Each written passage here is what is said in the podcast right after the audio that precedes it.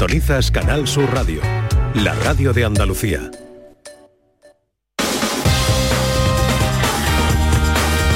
En Canal Sur Radio, gente de Andalucía, con Pepe La Rosa. Queridas amigas, queridos amigos, de nuevo muy buenos días. Pasan cinco minutos de la una y esto sigue siendo Canal Sur Radio.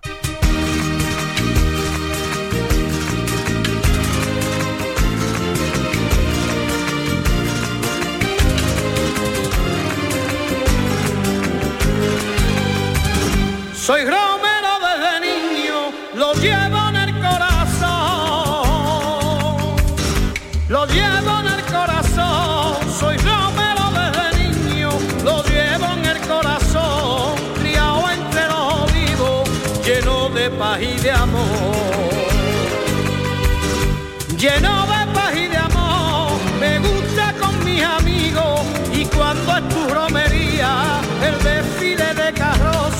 entra la cofradía.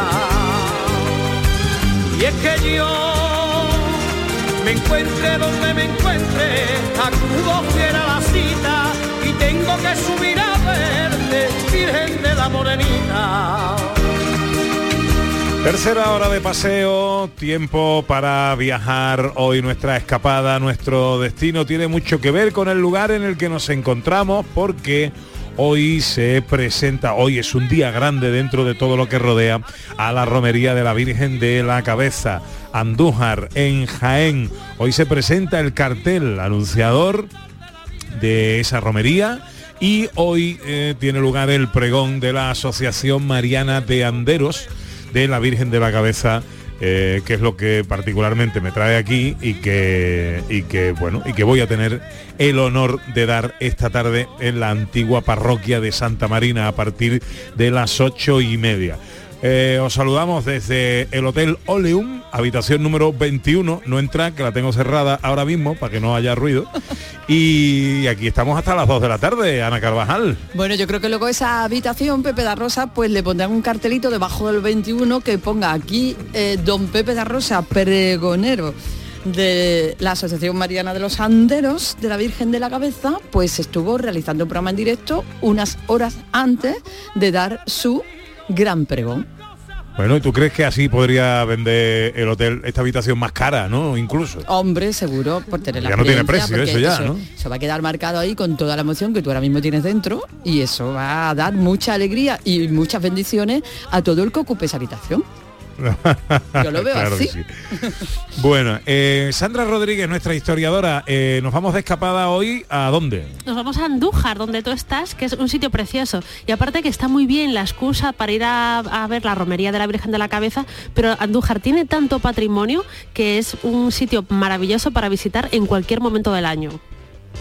Luego terminamos el programa como cada sábado con la fiesta de los sonidos, los sonidos de la historia. Hoy, ¿cuál es el tema que nos traes? Bueno, pues hoy es momentos estelares, momentos especiales, momentos curiosos, que es como Ah, parte hombre. 2, ¿vale? Más o menos, porque ya lo hemos tenido previamente. Bueno, no, está bien, está bien, grandes momentos. Grandes Eso, momentos, eh, grandes momentos, sí, sí, sí. seduce mucho, seduce mucho. Eso será para terminar el programa. Antes nos iremos de escapada por Andújar, hablaremos con el cronista oficial, hablaremos de este hotel en el que nos encontramos haciendo este programa, que es una belleza de hotel boutique coqueto, eh, precioso. Y eh, como no podía ser de otra manera, eh, Ana, tenemos que hablar estando en Jaén de aceite. Por supuesto que sí, tenemos que hablar de aceite, vamos a conocer unos aceites muy especiales, pero es que además vamos a conocer todo el proceso, vamos a irnos a visitar las fincas, vamos a tener la experiencia, vamos a visitar la almazara donde se mortura, en fin, para conocer, bueno, todo el esfuerzo y todo el trabajo que, que eso cuesta y todo lo que es, hasta que llega a nuestra mesa, ¿eh? que parece que está ahí metido la botellita, pero que eso tiene una tarea detrás donde hay muchos hombres, muchas mujeres andaluces trabajando. Sí, señor. Eh, y el I más B más I, ¿eh? que estos nos dejan de inventar. Tengo delante Sí. una terrina de mermelada de aceite. No te quiero ni contar cómo está esto de rico. Trate ¿eh? una Pero- poquita, trate una poquita, Pepe, por favor. Venga, va, de acuerdo. por ti, por ti, solo por ti. Bueno, estamos también, eh, no solo las puertas de la romería de la Virgen de la Cabeza, estamos especialmente por tiempo, cronológicamente hablando, a las puertas de una Semana Santa. Y tenemos que hablaros de un libro.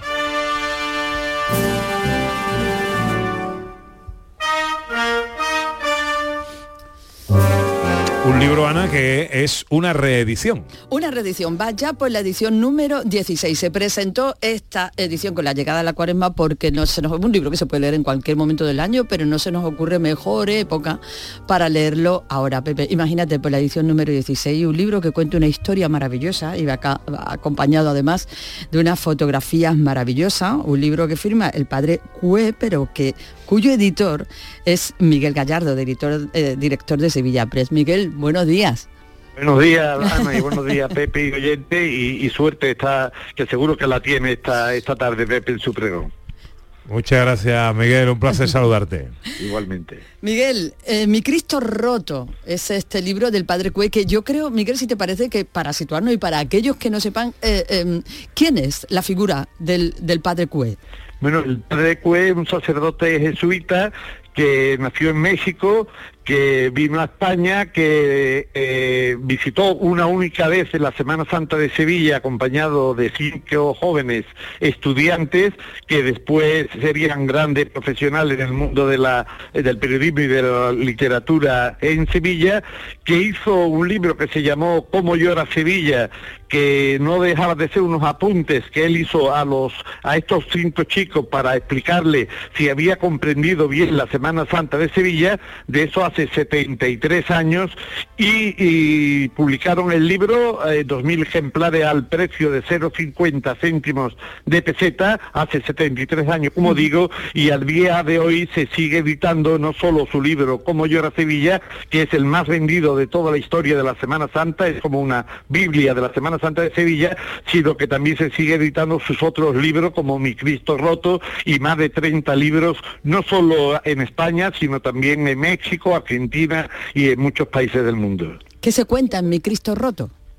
Mi Cristo Roto es una parábola, no deja de ser un guion que hace el padre Cue para Televisión Española hace 60 años, cuando Televisión Española estaba comenzando, tan solo tenía 6 años de vida, y cuenta un paseo por el jueves de Sevilla, concretamente frente a San Juan de la Palma, donde está la amargura, en donde compra un Cristo crucificado que está roto, eh, el vendedor resalta los valores del Cristo para subirle el precio, el padre Cue jesuita, eh, comenta el mismo que mm, baja el valor de Dios para intentar comprarlo más barato, eh, al final lo compra, eh, intenta, lo envuelve en papel de periódico, recorre múltiples, múltiples imagineros y, por Sevilla para intentar arreglar el Cristo y al final el propio Cristo le, le dice que, que, no lo arregle, que lo deje roto, el, el mismo vendedor le había dicho que era mutilado de, procedente de la Sierra de Sevilla, mutilado por la guerra civil y el mismo Cristo le dice al padre Cue que no lo que no lo arregle, que lo deje roto porque en la sociedad hay también muchos Cristos, Cristos rotos y, que no todo el mundo tiene que ser un Cristo bello y, bien y bien conservado. Este, esta historia que él cuenta en televisión española hace 60 años, eh, el guion de ese programa es lo que después se publica y es el libro que no solo se edita en México, en la editorial Guadalupe, aquí en España lo editamos nosotros, se sigue editando, sino que se representa en la Catedral de Nuevo México, en Argentina, todos los Viernes Santos como obra de teatro. Esta edición además muy especial porque viene acompañada de prólogos de importantes periodistas y cofrades de la Semana Santa de Sevilla y además de unas fotos muy especiales. Sí, efectivamente, hemos querido actualizarlo con fotos de los magníficos fotos, eh, fotógrafos sevillanos Fernando Salazar y Ángel Bajuelo, considerados dos de los más importantes fotógrafos de la Semana Santa de Sevilla, y que recogemos todos los crucificados que procesionan en la Semana Santa de Sevilla. Esto lleva unos textos del doctor en historia, Pablo Borrayo, que comenta cada uno de estos crucificados desde un punto de vista histórico y además se completan con 10 reportajes eh, o 10 eh, artículos o prólogos de, de, considerables periodistas sevillanos y cofrades, entre los que se encuentra, por ejemplo, Javier Recio del diario ABC, Francisco Correal o Luis Carlos Pérez del Diario de Sevilla y muchos otros compañeros que, que eh, forman una larga nómina hasta 10. Un libro joya, como le dicen ahora la- las prendas especiales de ropa, y es un libro joya. Miguel, ¿dónde está el, este Cristo? ¿Dónde está en la actualidad? ¿Se puede ver? Pues, pues Cristo se encuentra en el Museo Diocesano de Santillana del Mar, ya que el padre pues de hecho eh, tuve la oportunidad hace menos de un mes de llamar para confirmar que seguía estando allí expuesto para ponerlo en esta edición del libro y me confirmaron que efectivamente estaba expuesto en una sala que está dedicada al padre Cue y que recoge no solo este Cristo roto, el auténtico que compró hace eh, 60 años en el jueves de Sevilla, sino que hay una colección de Cristo, vírgenes y rosarios, entre los que se encuentran alguna figura incluso del siglo XIII de la colección personal del propio padre Cue, que fue comprando y, coleccionando en todos sus viajes por el mundo. Creo, Miguel, que incluso en torno a esta historia y la historia y a este Cristo se hacía, no sé si se hace hoy todavía en la actualidad, una obra de teatro, ¿no? Sí, efectivamente, en, la Catedral de Nuevo México y en la Catedral de Argentina, los Viernes Santos eh, se sigue se sigue representando esta obra, un monólogo con un gran actor argentino que eh, hace, hace él mismo las voces del Padre Cue, del Cristo Roto, hace cuatro voces y él mismo en un monólogo representa y cuenta esta historia del Cristo Roto. He tenido también la oportunidad recientemente, no hará ni 10 días, de comprobar cómo este mismo año 20 2023 estaba ya anunciada la función un año más de Mi Cristo Roto. Miguel, eh, ¿dónde nos podemos hacer? Eh, me imagino que en todas las librerías, en todas partes podemos conseguir mi Cristo roto, ¿no? Sí, efectivamente se encuentra distribuido en todas las librerías de España y de Andalucía, por supuesto, en Sevilla más mayoritariamente, en Sevilla en su provincia, pero en toda Andalucía se puede adquirir. Y lo que es más importante, se encuentra también en las plataformas digitales como pueden ser Amazon o libros CC, ya que estos libros antiguos, eh, se- cuando se editaban en la fórmula anterior de las ediciones de los libros, pues se agotaban editorialmente y dejaban de existir. Ahora hemos tenido la oportunidad de al entrar en esta plataforma tener la seguridad que siempre de aquí a 15, 20 años las nuevas generaciones, quien quiera conocer esta magnífica historia y, y conocer de este libro, pues siempre tendrán la oportunidad de por los nuevos métodos de las plataformas digitales de adquirir y tener conocimiento de no solo de este Cristo roto, sino también del Cómo llora Sevilla del Padre Cue y también de un tercer libro de Semana Santa que completa la trilogía que hemos editado, que es Gran Poder de Sevilla, la crónica de la Santa Misión, que se produjo hace dos años y que tuvo al Gran Poder de Sevilla durante tres eh, semanas fuera de su Basílica de San Lorenzo y por las barriadas menos favorecidas de, de nuestra ciudad de Sevilla. Pepe, tengo el libro aquí en mis Inasequible. Ay, perdón, perdón. inasequible al desaliento. Miguel Gallardo, periodista inmenso, director de Sevilla Press y editor de este libro Mi Cristo Roto del padre Ramón Cue. Querido Miguel, te mando un abrazo enorme. Muchas gracias, Pepe. Solo deciros que se tratan de tres libros imprescindibles en la Semana Santa de Sevilla y en la de Andalucía también, por cierto, no porque nosotros lo hayamos editado, sino que nosotros los hemos editado porque esos libros ya eran imprescindibles en la historia de la Semana Santa de Sevilla. Pues ahí queda. Ahora pasan 18 minutos de la una, enseguida nos vamos de escapada, por supuesto, hoy a Andújar. Gente de Andalucía. Con Pepe Rosa. En abril, Sol 1000. Aprovecha el cambio de hora con Social Energy y disfruta más horas de sol, más ahorro. Aprovecha las subvenciones disponibles para ahorrar hasta el 90% en tu factura con tus paneles solares gracias a nuestras baterías. Primeras marcas con hasta 25 años de garantía. Estudio gratuito en el 955 44 11 11 y socialenergy.es. La revolución solar es Social Energy. Este sábado, dos equipos andaluces se juegan la permanencia en Primera División. Vívelo con pasión. Desde la tacita de plata, Cádiz-Sevilla. Más todo el deporte andaluz en la gran jugada de Canal Sur Radio. Desde las 6 de la tarde con Jesús Márquez. Más Andalucía. Más Canal Sur Radio. En Canal Sur Radio, gente de Andalucía. Con Pepe da Rosa. Alegre, con luz de luna o de sol, tendía como una cinta con su lado de arrebol. Como cada sábado a esta hora, tiempo para eh, viajar por Andalucía, para enamorarnos de nuestra tierra a través de sus rincones, con nuestra historiadora Sandra Rodríguez, con nuestra hurgadora oficial Ana Carvajal. Sandra, recuérdale a la audiencia dónde nos vamos a escapar hoy. Pues vamos hasta Andújar, en la provincia de Jaén.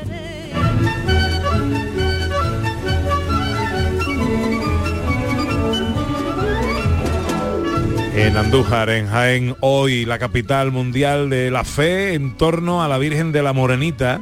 Eh, hoy se presenta el cartel anunciador, hoy es el pregón de los sanderos que voy a tener el honor de dar. Eh, y por cierto, eh, Ana, tengo que hacer una mención y agradecer a los amigos de la joyería Miguel Reyes de Andújar en Jaén. Acaba de llegar mi mujer que se ha ido a dar un paseo por, por Andújar y me han regalado un pin eh, que es como de, de- de- no es no es plata es que qué material es esto esto es una especie de carey o una maderita pintada no sé. Una es un pin de la Virgen de la Morenita Ay, en un diseño así moderno muy eh, muy original muy original precioso y que ya llevo puesto en mi pecho ahora os mando una foto Bueno, Eh, así que eso te va a Miguel más Reyes, así se llama. todavía. Eh, muchísimas gracias por este detallazo. Bueno, eh, Sandra Rodríguez, eh, tengo aquí a mi lado al cronista oficial de la ciudad de Andújar. Sé que habéis hablado.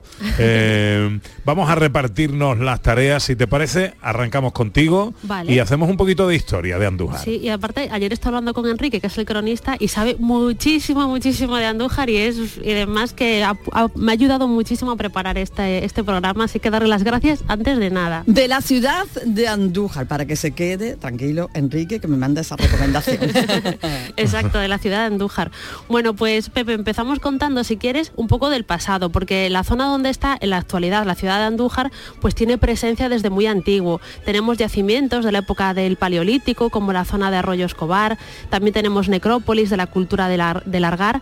Si nos vamos un poquito más cerca de donde estamos, a una zona, a una pedanía de Andújar, que se llama Villares de Andújar, ahí encontramos la ciudad ibérica de Isturgi, donde se han encontrado restos de cerámica, de lápidas, de, de mosaicos. Es una zona muy importante a nivel arqueológico y mucho de las excavaciones que se han hecho, del material que se ha encontrado, se puede visitar en el Museo Arqueológico de Jaén y en el Museo Arqueológico de Andújar la zona donde se ubica en la actualidad eh, la, actual Andújar, pues no hay testimonio, no se han encontrado referencias hasta la época árabe, que es cuando al parecer se empieza a formar y es desde donde partimos para la, para la historia de la propia, del propio núcleo de población de la Andújar actu- actual.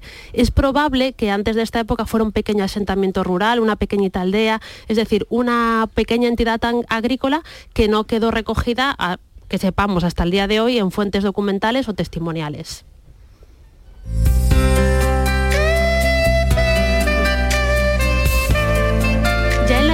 árabe a la actual ciudad se le conoce con el nombre de Andúsar. Creo que lo estoy pronunciando bien, pero solamente Enrique me puede, me puede corregir.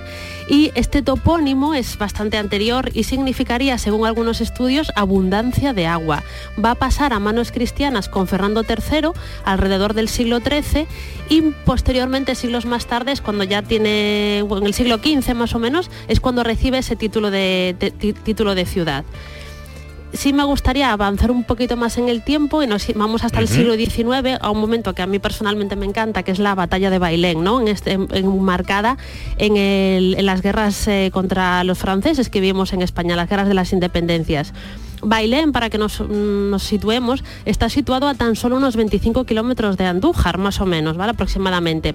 Entonces, eh, se concentran, ¿vale? En toda esta zona este ejército, por un lado español, donde está el, general Castaños y el general Teodoro Reding, que fue un poco el cabecilla, ¿no? De, de esta, de esta batalla, un poco el que, que la organizó, las tropas españolas, y por otro lado las, las tropas francesas, que son las del general Dupont. Estamos a 19 de julio de 1808 se, se produce esta batalla, este enfrentamiento entre las tropas españolas y las tropas francesas y ganamos, ¿no? Ganamos los- lo- las tropas españolas en ese momento.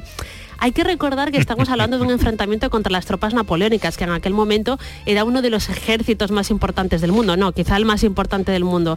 Y es una de las primeras derrotas que, que va, que va a sufrir. Y entonces, eh, claro, toda esta zona, Bailén, eh, Andújar, toda esta zona estaba primero llena de soldados, ¿no? Porque estamos hablando de que se congregaban en torno a unos 40.000 efectivos, más o menos, entre los de un ejército y los de otro, una barbaridad de personas. Y después, a parecer, las capitulaciones, ¿vale? Los acuerdos tras la derrota se van a firmar en la propia Andújar. Esto quizá Enrique a lo mejor nos puede contar un poquito más. Bueno, vamos a saludar a Enrique Gómez, cronista oficial de la ciudad de Andújar. Don Enrique, muy buenos días. Buenos días. ¿Cómo estamos, hombre? Muy bien. Encantado de estar en tu programa. Bueno, estábamos escuchando a nuestra historiadora eh, que estaba recorriendo un poquito la historia de Andújar. Ella quería confirmar si estaba bien dicho, eh, eh, hablando de la toponimia de la ciudad, un tiempo en el que se llamó y se conoció como Andújar y que significaba abundancia de agua. Sí, Andújar es árabe. Eso es lo que tenemos que tener en cuenta. Entonces, el nombre de Andújar hasta llegar a la cristianización con, el, con Andújar pues ha evolucionado desde Andújar, ha evolucionado el, nombre, hasta llegar a nuestros días. Bueno, ¿de qué quiere usted que hablemos?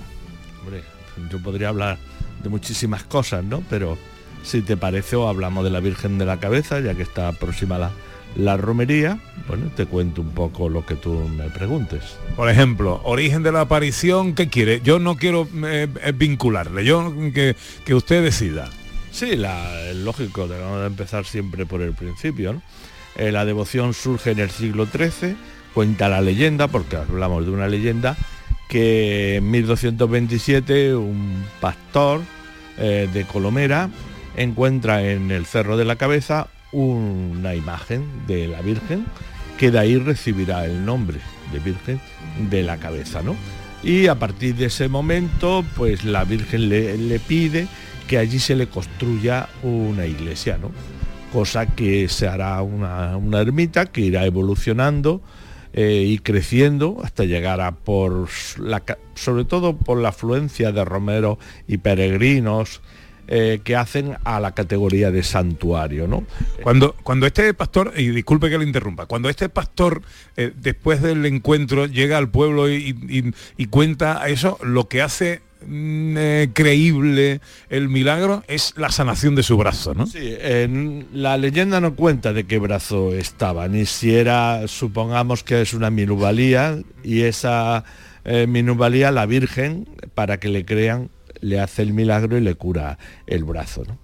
Pero no hay mucha gente que ha dicho que si el brazo tal y cual, y eso no es, no es riguroso, como tampoco puede ser rigurosa la leyenda. Pero claro, nosotros lo único que tenemos para poder hablar de ese, del origen de esta devoción, es la leyenda que nos llegó además muy tarde por escrito, hasta finales casi del siglo XVII por eh, Manuel Salcedo Olí, que además era familiar de la Inquisición y fue también, digamos, caballero del Cabildo Municipal.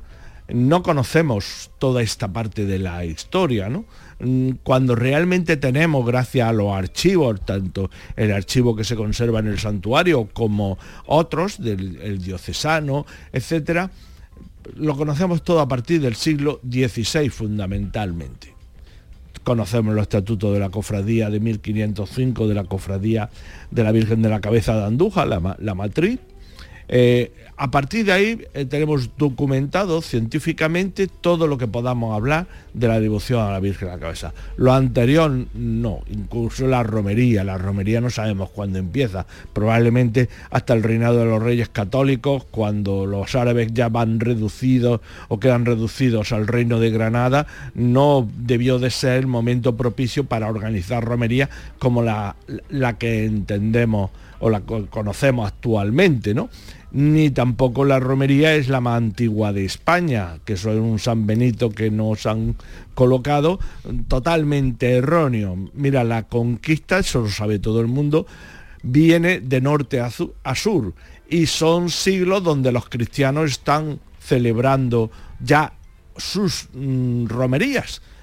Tenemos como la de la de Zamora, eh, a la Virgen de la Concha, eh, tiene documentada cuando empieza la, su, devoción y su romería, o la Virgen de la Estrella, eh, que también le llama en Atienza, Guadalajara, que también le llaman la, la caballada de Atienza. ¿no? Nosotros no tenemos fecha, por tanto no podemos decir eh, cuándo comienza la romería ni que es la más antigua en lo absoluto, porque el- hasta 1225 no se conquista, el, no se empieza la conquista del Valle del Guadalquivir con una de las ciudades primero, entonces Villa, eh, se entrega esa Andújar a Fernando III. Fernando III va a estar aquí eh, durante tiempo para ir a otras conquistas, ¿no? Va- de- las tropas de- del rey van a estar aquí, ¿no? Por tanto, nosotros no podemos decir que es la más antigua. Bueno, Sandra, ¿tú tienes alguna pregunta para el cronista, para, eh, para don Enrique? Bueno, pues es que sabe muchísimo de la historia de Andújar y hemos comentado un poco la, bueno, la romería de la Virgen de la Cabeza, que en parte la ha publicado muchísimo sobre este tema y quizás una de las personas que más conozcan. Pero si nos vamos un poco a Andújar, hay otra parte de su patrimonio, que es así un poco patrimonio inmaterial, que sería la tradición alfarera, que he visto que hay muchísimo en Andújar y que forma también parte de su patrimonio. A lo mejor nos puede comentar también algo de este tema. Otra nos pregunta la- nuestra historiadora Sandra Rodríguez por la tradición alfarera de Andújar. La, tradición viene desde la antigua terra sigilata que se estaba en Isturgi, los, los villares de Andújar, un asentamiento romano, ibero-romano, eh, que estaba eh, a unos 4 kilómetros, 4 kilómetros del actual asentamiento de Andújar. Isturgi que se confundió por intereses, por intereses con Iliturgi, porque si, te, si lo cuento, San Eufrasio, que es nuestro patrono, lo situaban que había sido martiriza- martirizado y, había sufrido y había predicado, predicado en una población mm, romana y martirizado por los romanos, eh, mm, que era Iliturgi. Pero Iliturgi se está demostrado ya por la arqueología, de forma científica, que estaba en Mengiba o que está en Mengiba, y lo que nosotros tenemos aquí es Isturgi. Pero bueno, se trajo a San Eufrasio de patrono porque era uno de los siete varones apostólicos y claro, era mucho más importante tener las reliquias de un varón apostólico que de otro cualquier santo, digamos a lo mejor eh, de menos categoría en para el punto de vista de la iglesia, ¿no? Entonces, eh, ahí surge, ahí tenemos en Isturgi la terra sigilata, que va a exportarse por todo el imperio, el imperio romano, ¿no? Y además se llevaba desde aquí por el Guadalquivir, se bajaba hasta llegar, llevarlo al norte de África, porque entonces en aquella época el Guadalquivir era navegable, ¿no? De- desde Andújar, ¿no? Y después va a venir la tradición también de la cerámica árabe, Aquí el barro, Andújar tenía fama de un buen barro, que además era poroso, que permitía, la hacían muy delgado, muy fino, que permitía eh, mantener eh, muy fresca eh, el agua. Y entonces eso, eso tenía fama. Y después, pues bueno, han ido ya evolucionando y ha seguido aquí la tradición ya al- alfarera y, y ceramista, ¿no? Que es lo que, que Andújar es conocida y todavía quedan talleres, todavía quedan alfareros que siguen haciendo esta tradición. Bueno, fíjate eh, la cantidad de horas que podríamos pasar con Vaya. Enrique Gómez, cronista oficial de la ciudad de Andújar, para hablar de Andújar y de su historia. Pepe, y le puedes uh, preguntar sí. a Enrique ya así muy rápido cuál, cuál sería para él el gentilicio correcto para, para Andújar porque Ahí va yo, Sandra, me has leído el pensamiento. Bueno, em, em, la última pregunta. Em, no le molestamos más. Enrique, el gentilicio. Porque el liturgitano, andujareño. El, la- el diccionario de la academia eh, contempla los dos gentilicios para Andújar. Debido a lo que te he contado de haberse admitido desde finales del siglo XVI. Porque estamos hablando lo de San Eufrasio, surge a partir de los finales del siglo XVI. Admitido lo de liturgitano y lo de andujareño.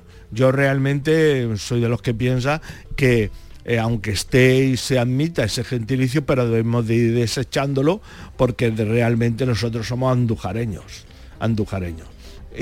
Tampoco ni isturgitanos, que es el otro poblado ibero-romano, porque es que cuando estaba Isturgi no existía el, emplazamiento de Andújar, no existía como, como nada. Se- podría haber aquí un- una parada de diligencias, podía haber un, villa de recreo, pero no era un asentamiento poblacional como va a tomar después más, mm, más envergadura y va a crearse poco a poco la villa con los, con los árabes, ¿no? Entonces yo realmente me quedo con el de Pues Enrique Gómez, cronista oficial de la ciudad de Andújar, un placer escucharle, aprender eh, y con tanto conocimiento eh, eh, enamorarse aún más de esta tierra. Muchas gracias por acompañarnos este ratito. Eh, muchas gracias a ti y enhorabuena por el programa y por venir a Andújar.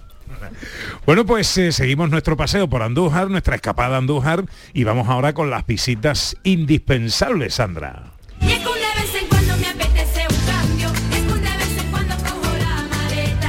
Bueno, la primera visita que vamos a recomendar, que hay, esto es muy difícil, ¿vale? Ya te digo, Pepe, porque es que Andújar tiene tanto que es muy, muy difícil hacer la selección. Pero vamos a recomendar una iglesia preciosa, que es la iglesia de San Bartolomé.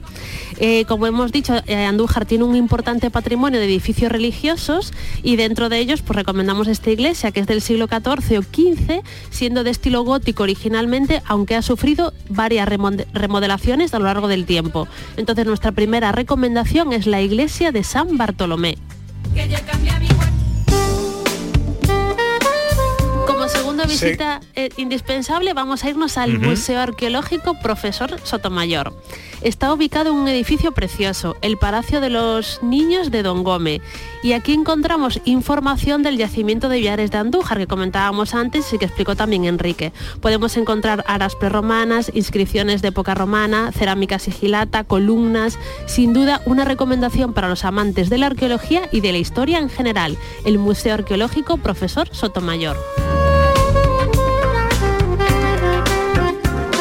Y tercera visita. Pues vamos a pasear por Andújar, porque el patrimonio es tan extenso, con lo que para poder disfrutarlo recomendamos perdernos por sus calles y encontrar rincones tan maravillosos como el Palacio de los Cárdenas del siglo XVI, la Casa Albarracín, que fue el antiguo cabildo de la, local- de la localidad y de la que hoy se conserva su portada, o la Torre del Reloj, que cuenta con una inscripción que indica que se finalizó en el siglo XVI.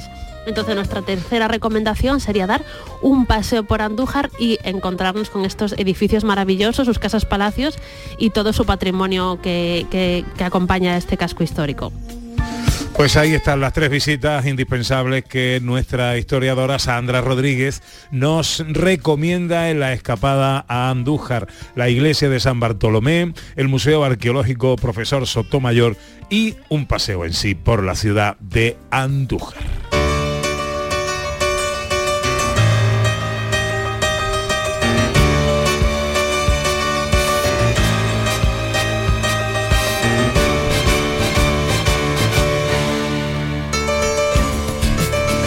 Bueno, y si estamos en Andújar y si estamos en esta tierra eh, junto al eh, océano verde eh, del olivo, del olivar, que da vida, que da negocio y que da historia a esta tierra, tenemos que hablar de aceite, Ana Carvajal. Hombre, da todo eso y da fundamentalmente aceite, efectivamente. Pepe, tenemos que hablar de aceite y tenemos que hablar, como hemos dicho antes, de una propuesta maravillosa, aparte de conocer uno de los aceites, de, uno de los excelentes aceites que se hacen ahí, una propuesta maravillosa para conocer todo el proceso hasta que el aceite llega a nuestra mesa.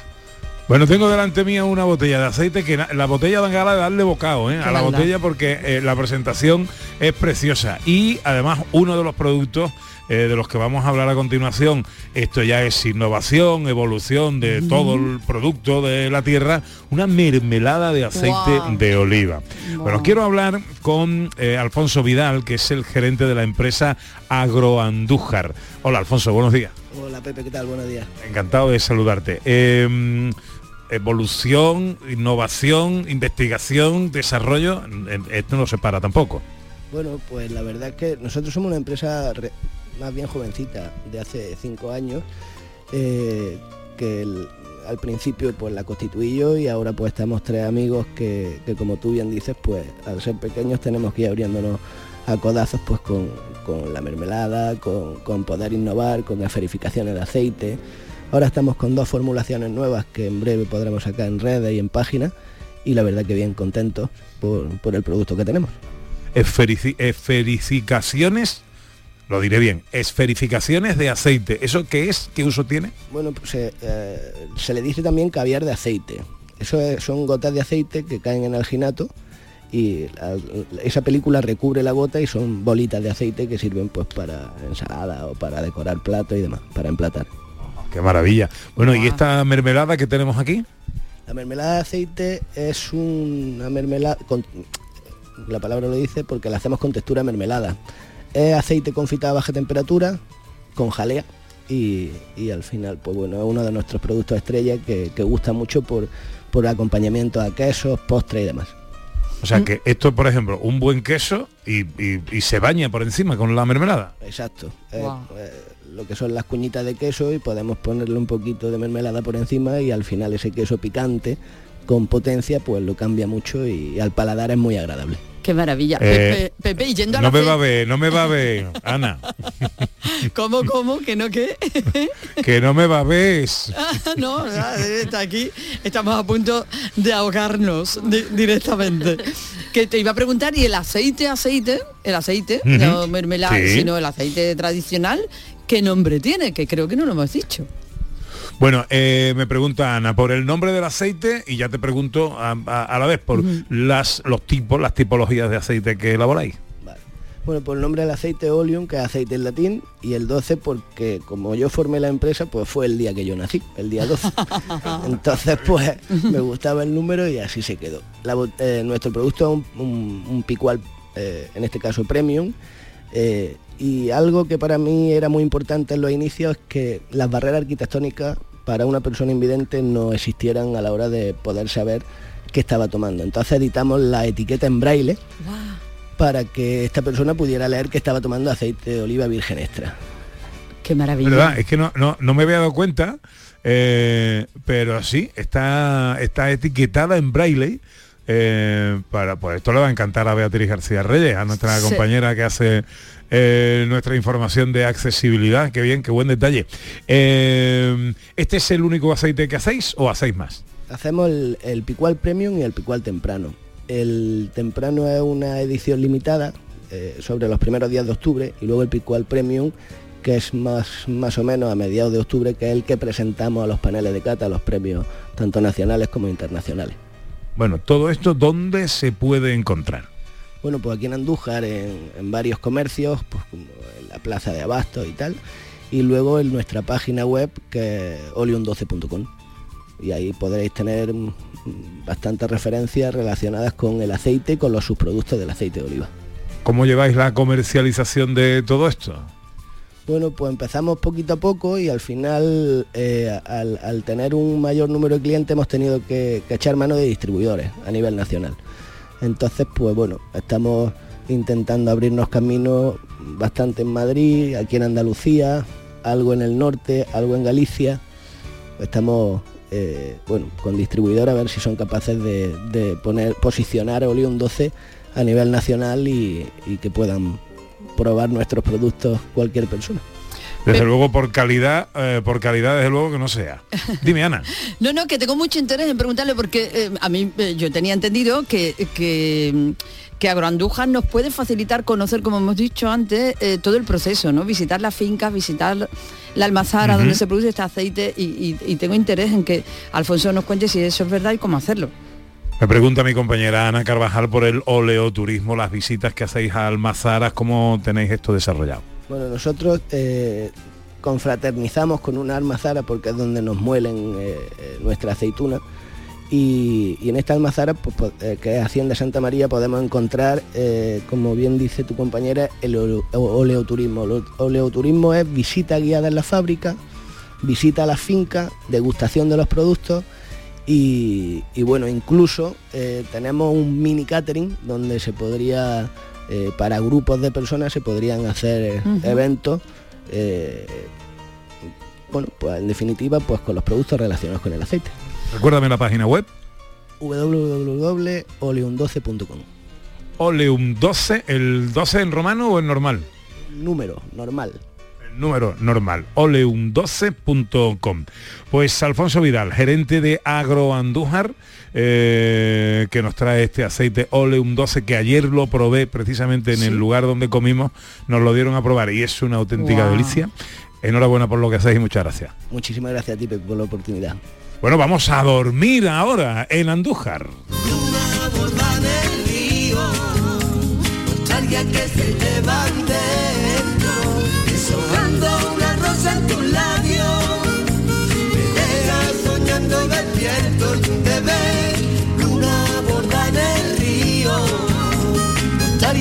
Que se llevan dentro, deshojando una rosa en tus labios. Me soñando y despierto.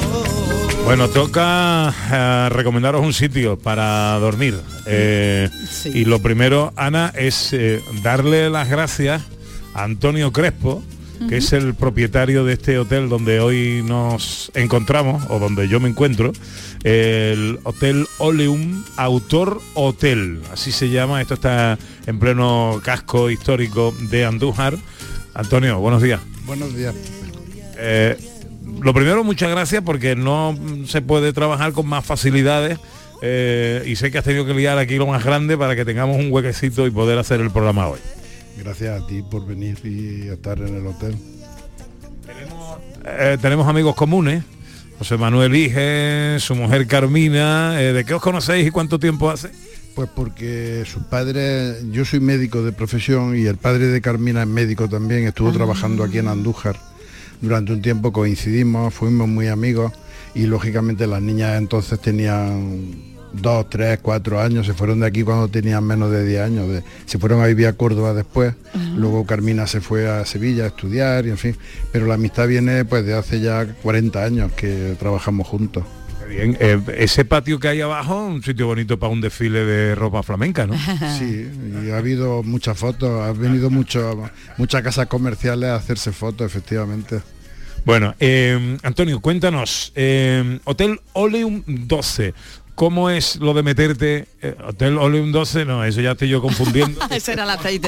con, el aceite. Hotel Oleum Autor Hotel. ¿Cómo te metes en la aventura y qué tipo de hotel eh, estamos hablando? Bueno, pues mm, te he comentado antes que yo realmente soy médico de profesión, mi mujer también, entonces realmente esto ha sido por casualidad.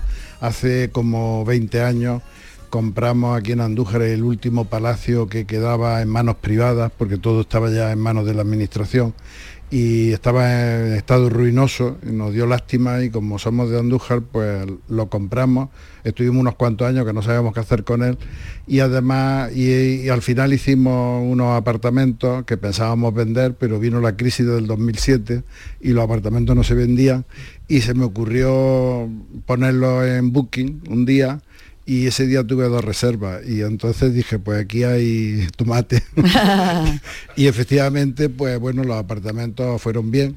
Y esta casa donde ahora está el hotel pues resulta que el- era donde nosotros vivíamos donde vivíamos mi mujer y yo y mi hijo y además teníamos la clínica.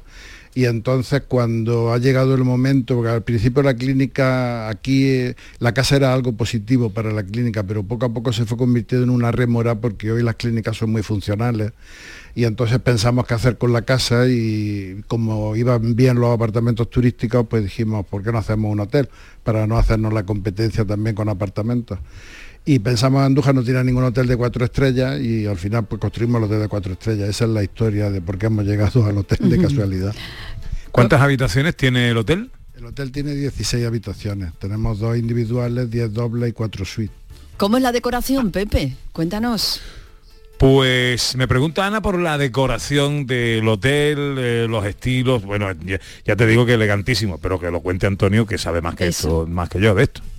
Bueno, pues eh, el hotel realmente, eh, el edificio ya de por sí, la verdad es que es un edificio construido en 1924 y entonces pues un edificio eh, un poco ecléctico, combina muchos estilos, pero es un edificio bonito. Es la típica casa andaluza que se ve mucho en Sevilla y en Córdoba con un patio central y las habitaciones alrededor. Y ya el edificio de por sí pues tiene suficiente belleza, pero en fin, nosotros hemos intentado lógicamente aumentarla, pues sobre todo colocando muchas obras de arte. Realmente el nombre del Hotel Oleum no solo viene porque en la provincia seamos la provincia que más aceite produce en toda España y en el mundo, sino también porque hay mucho óleo sobre lienzo y como eso también es aceite sobre, sobre lienzo, pues por eso le hemos puesto el nombre de Oleum al hotel. El hotel tiene unas características que lo hacen muy diferente a otros hoteles que hay en cualquier otro sitio y que lógicamente lo hay muy buenos. Nosotros tenemos una biblioteca con libros desde el siglo XVII en adelante que están a disposición de todos los clientes. Tenemos también un restaurante que afortunadamente seis meses después de abrirlo consiguió el premio al mejor restaurante de la provincia y que está en unos sótanos de la casa que son del siglo XVII. Y además tiene otra cosa, otra cosa importante es que eh, las obras que hicimos para la restauración del edificio encontramos un refugio de la guerra civil que está a 8 metros bajo tierra porque la casa durante la guerra civil fue la sede del frente, de la comandancia militar del Frente Sur del Ejército Republicano. Y entonces mm, estaba detrás de un tabique que, que lo tiramos porque tenemos que cambiar la solería de- del sótano de la casa del siglo XVII y al quitar el tabique pues nos dimos cuenta de que allí había algo más y en fin, y al final pues comprendimos por la historia de la casa que aquello era un refugio de la guerra civil. ¿Ese refugio tiene actualmente algún uso? Bueno, no lo tenemos, eh, lo tenemos en uso, pero para que los, los, los comensales que vienen al restaurante o los huéspedes del hotel pues puedan visitarlo, ¿no? Y la verdad es que somos el único hotel de España que tiene un refugio de la guerra civil dentro del hotel. Entonces eso lo hace, hace que sea no ya un recurso turístico para la ciudad, que es un destino turístico el propio hotel, ¿no? Por, por eso, porque mucha gente viene para ver el refugio. ¿En qué estado está el, el refugio? Está perfecto, ahora cuando queráis lo podéis ver y es un refugio que está perfecto. Está como se hizo en su momento. Además me dice el constructor que hizo la reforma de la casa que lo hicieron albañiles profesionales, serían soldados republicanos, pero que eran profesionalmente eran albañiles porque eh, eh, está hecho de una manera perfecta según su criterio. Ana, ataca. Bueno, ataco, es que no sé ni por dónde empezar, porque mira, un hotel, el único hotel que tiene un refugio, la biblioteca, eh, pero es que hemos pasado así muy de pasada por el restaurante, porque ha dicho humildemente Antonio que un restaurante que abría los seis meses de pronto es considerado el mejor restaurante. Eh, bueno, yo quiero saber qué pasa en ese restaurante, qué se come y cuál es la propuesta que hay ahí con un poquito de más detalle. Me pregunta Ana por el restaurante. Eh, ¿Cómo es ese restaurante? Eh, ¿Por qué está considerado el mejor de la zona? ¿Qué se come ahí? Pues el restaurante, como digo, lo primero que llama la atención es el lugar donde, donde está, porque está en los sótanos del edificio que son muy anteriores a la edificación de la casa, es decir, perteneció a edificios anteriores, de tal forma que este, eh, se ha datado por los arqueólogos entre finales del siglo XVI y principios del XVII. Y son unos sótanos, realmente son unos pasadizos que había desde el castillo, que está aquí como a 50 metros en Plaza Vieja, que iban a parar al- cerca del río. Esos pasadizos se utilizaban en el castillo por si el o los- estaban por si el señor del castillo tenía problemas y tenía que salir a toda prisa, poder salir ya fuera de la muralla de la ciudad, salir fuera y poder escapar si tenía algún problema, ¿no? Eh, eso mismo, ese mismo sótano eh, está también en el antiguo castillo de la ciudad, que ya no existe, pero en fin, hay un cine ahora donde estaba el castillo, que se construyó en la República, y los sótanos son iguales y con los pasadizos iguales que los que nosotros tenemos. La mayoría de los pasadizos que iban hasta el río se han perdido porque las diversas construcciones pues, han ido acabando con los sótanos. Ahora ya pues intentan conservar, pero ya queda poco. Y el restaurante, pues nosotros abrimos en julio del año pasado, del año 2022, y casualmente en enero nos comunicaron, hubo un certamen eh, en el que tuvimos 12 finalistas, 12 restaurantes de la provincia, y casualmente, o en fin, o con méritos suficientes, pues la verdad es que nos dieron el premio al mejor restaurante de la provincia. Seis meses después de abrir, pues como comprenderás, para nosotros ha sido una satisfacción enorme, ¿no? Ya lo creo que sí. Bueno, eh, esta es una recomendación ineludible, la visita a Andújar, venir al hotel Oleum. Bueno, primero conseguir habitación, creo que está complicado en todo el año, ¿no? Bueno, tampoco hay que exagerar, pero hoy concretamente está complicado. Bueno, Hotel Oleum, eh, autor hotel, así es el nombre. ¿Y cómo lo localizamos a través de internet? Pues tiene página web, lógicamente, que es www.hoteloleumandújar.com porque hay otro Hotel Oleon que está en, en Aragón y entonces alguna vez ha habido alguna confusión, por eso le pusimos Hotel Andújar. Mandemos a la gente Aragón. Bueno, que el que quiera y que vaya Aragón, por supuesto. Eh, Antonio Crespo, propietario eh, de este hotel magnífico, con un restaurante tan singular, ese refugio perfectamente conservado de la guerra civil, eh, y que es una visita sin duda obligada. Muchas gracias de todo corazón por estar aquí ahora con nosotros y contarnos cosas y por todas las facilidades que nos has dado para hacer el programa. Pues las gracias son mías para ti y para tu equipo y, y pedirte perdón porque no hemos estado en el mejor sitio o por lo menos en el sitio que yo hubiera querido que se hubiera retransmitido este programa. Hemos estado encantados, Antonio, de verdad, de todo corazón. Eh, bueno, estamos a punto de terminar, eh, pero tengo que saludar al presentador del acto, porque este acto, eh, aunque sea brevemente, eh, tiene un presentador esta noche que además me ha servido de brevemente, José, que todo esto va a ser rápido, no te preocupes. Eh, me, me ha servido además de, de productor eh, en el tramo final del programa, asistiendo a los invitados, subiéndomelo a la habitación. Eh, en fin, eh, esto ha sido un poco como era la película de los hermanos Marx y de la habitación esta que salía intrabagente, director. Una noche en la ópera, una noche en la ópera. Una noche. Sí. Veo que vas muy bien con tu, con tu Ahí estoy, alergia, ahí estoy, ahí estoy. A ver, a ver cuando salga a la calle lo que me cae. Madre mía. Bueno, José, buenos días. Buenos días. ¿Cómo estás? Bien. ¿Tienes ¿Esto preparado para esta noche o no? Creo que sí, creo. Es complicado la situación, pero bueno, es que el pregonero que tenemos se intentará, creo que se intentará y sabemos estar a la altura. Bueno, hay eh, mm, presentación del cartel, pregón, intervenciones institucionales, todo, en fin, toda la parafernalia, ¿no? Sí, claro, por supuestísimo. Vienen gente importante, la verdad. Tenemos la satisfacción de todos los años, pues acuden gente pues de alto nivel, como se suele decir, y la verdad que este año no han, no han confirmado que viene simplemente, así a grosso modo, viene el subdelegado del gobierno, Ayuntamiento de Andújar, resto del santuario, eh, compañeros tuyos de medios de comunicación, en fin. Una noche bonita. José, que vaya todo muy bien, luego nos veremos por ahí. Muchísimas gracias, Pepe. Gracias a ti por todo. Bueno, que nos tenemos que ir, venga chicos. ¿Qué va a hacer hoy Sandra Rodríguez? Pues yo pasear, porque ya mis tardes son de paseo siempre. Me da mucha envidia no poder pasear por Andújar como tú, pero bueno, está, está bien. Hombre, la verdad es que me gustaría que estuvierais aquí. Y a eh, nosotros no y, sabes cuánto claro, nos gustaría bueno. estar ahí con a tu lado, Pepito, y escuchándote, pero bueno, buscaremos la manera de hacerlo. Eso.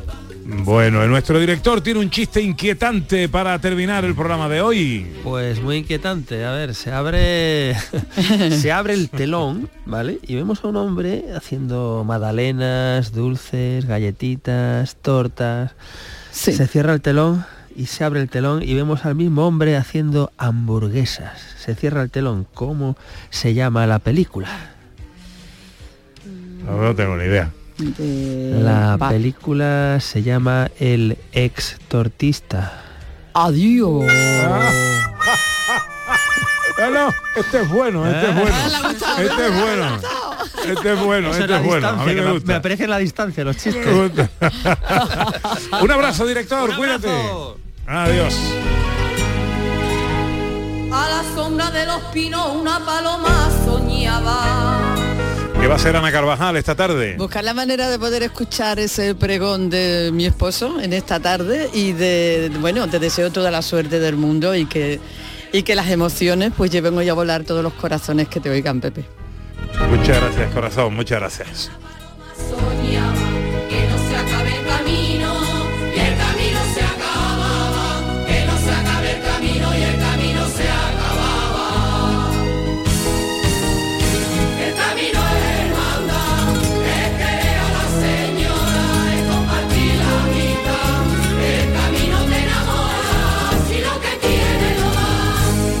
María Chamorro estuvo pendiente de todo en la producción y el gran Manuel Fernández Cortina en Los Botones.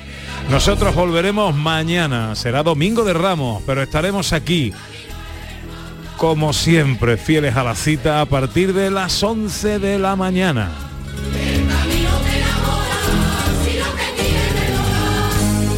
Ahora se quedan con la información en Canal Sur Radio. Hoy este programa hemos repartido su ubicación entre Sevilla y entre Andújar. Hoy se presenta el cartel anunciador de la romería de la Virgen de la Cabeza 2023 y hoy tiene lugar ese pregón de la Asociación Mariana de Anderos de la Virgen. Así que en un día como hoy solo puedo decir para despedir, viva la Virgen de la Cabeza.